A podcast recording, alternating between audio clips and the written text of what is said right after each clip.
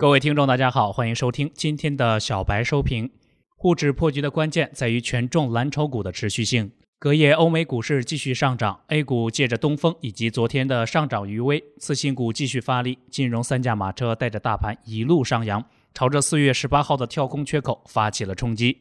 但遗憾的是，未能对缺口进行回补，原因在于大金融虽然启动，但是众多的题材股却没有跟风的意愿。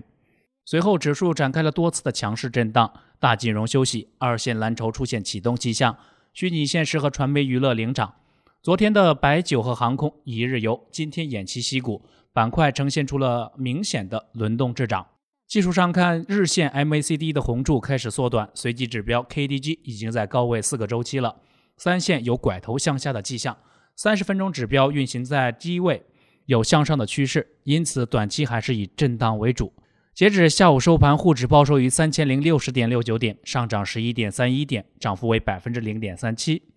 由于继续上行面临缺口和套牢盘的压力，想要快速突破难度很高，资金消耗量也是巨大的。对此，市场投资者谨慎，情绪升温。这一点体现在板块的分化和轮动之上，也体现在上周成交额节节回落和投资者增速的放缓上。破局的关键在于权重蓝筹板块的行情持续性。